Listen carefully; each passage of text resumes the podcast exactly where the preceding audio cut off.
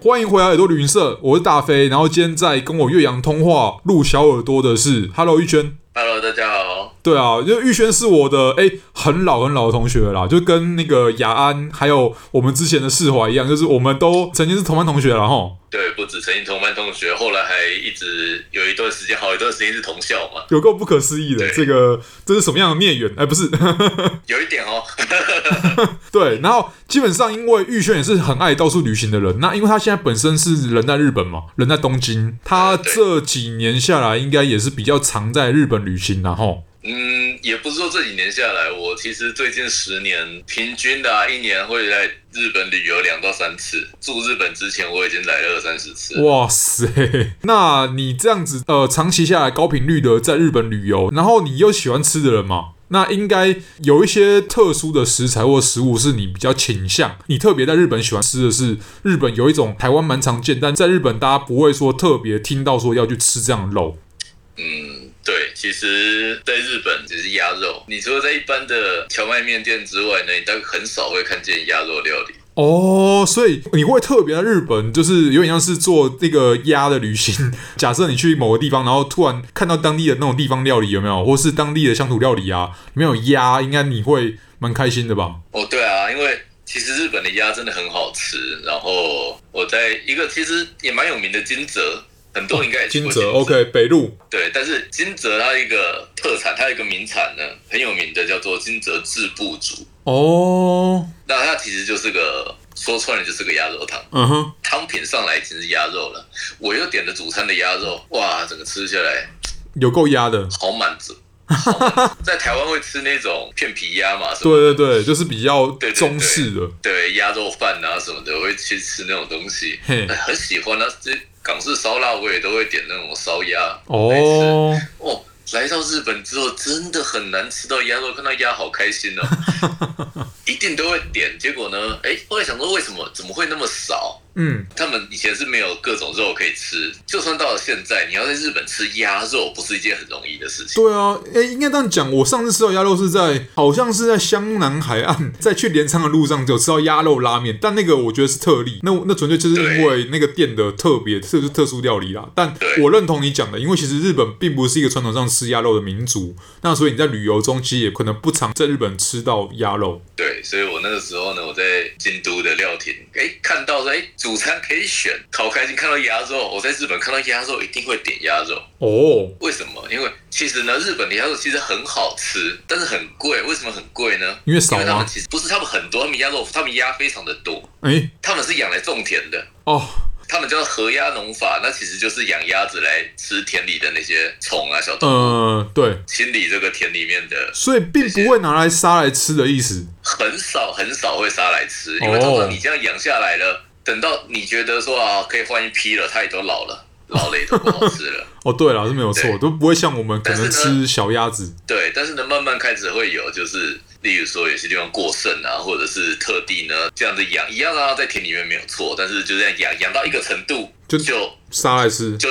对，就宰来吃了。然后再换另外一批新的，呃，那个肝比较新鲜的，对对肉也比较新鲜的那对个对的那个鸭的劳工哈，我我们就就就可能就是他的小孩这样子。就是轮班新人，但是我们讲轮班新人，他们有对轮班新鸭的意思。对对对对对。然后但是这个现在开始有这个现象，但是其实还是非常的少。就是鸭肉料理，其实在日本是一个很珍贵的，它很少又很贵，嗯叫做很珍贵。嗯然了后解哎我在金门那边看到，我就会点。然后季节对的时候，你真的会在田里看见那种大鸭带小鸭哦在那边游，然后就在那边吃。有的时候就会很悲伤。 你在旁边的料理店看见在卖鸭肉，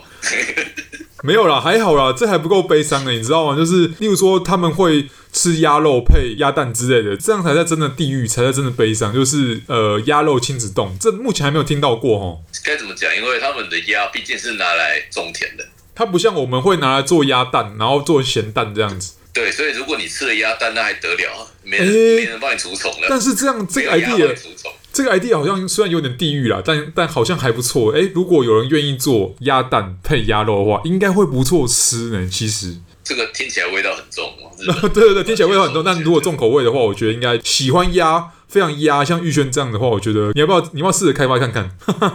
可以挑战看看哦。搞不好对啊，，既然那个小豆岛都可以有那个橄榄油加橄榄冰淇淋了，嗯连冰淇淋都可以亲子了，对不对？为什么鸭肉不能亲子？对它其实真的是非常有特色。那像你刚刚讲说各种肉类，嘿，我想到说我吃过一个很有趣的生鱼片，然后也是一种乡土料理， OK，这个在台湾大概真的很难吃到，我是真的吃不到嗯，鲤鱼的生鱼片。哦，台湾，呃，我觉得台湾的原因是因为台湾的鲤鱼，呃，一方面可能是锦鲤，就是那种观赏用的鲤鱼，那即使是一般鲤鱼的话，好像也不太干净。这个其实不叫不太干净，这是鲤鱼，其实日本的也一样。哦，敢吃的人就敢吃，不敢吃的人就是不敢，就会觉得它臭，它它有个是土味。它是有土味，而且它是它主要还是淡水鱼啦。对，所以它其实它真的是有一个，你再怎么腥味再怎么处理的好，它还是会有一个不是腥味，它是一个很有特征的味道的味道。 OK，我那个时候是在叫做信州木真道沿线呢，它的鲤鱼的生鱼片是算是当地的乡土料理之一。在这个地方吃的呢，其实真的就是不太会有所谓的腥味，那个相对来说的臭味也比较不强。哦，然后它真的很有趣，就是我第一次吃到，就是诶，生鱼片怎么会不是那种就是海味或是什么的味道，它是呃，一般它有你口感你吃那种淡水鱼或河鱼的味道吗？也不像，因为鲤鱼它其实本身就像你讲的，印象中就是不太干净，然后它确实它有一点它哦自己独特的一个一个味道在，嗯嗯嗯嗯，再加上它的口感其实很紧实，它处理上也是一样，像一般生鱼片一样，用一样的切法，然后差不多的装盘方式这样吗？对对，当然它我还没看过后切啦，它通常都是削薄片或者是哦，切成有些切成丝的，然后一样是配 wasabi 这样上来。哦，一般的地方配瓦萨比，但是在木真道那个地方呢，他们是配一个醋味噌。哦，醋味噌，哇，好特你别知道他哦！他们那边对他们那边名产就是味噌嘛，然后他配一个甜的醋味噌，那个味噌一起吃呢，嗯，就可以把那个臭味给消掉。哦，因为这个不知道说对会不会是也跟他们战国时代那个地方叫木真福岛城啊，那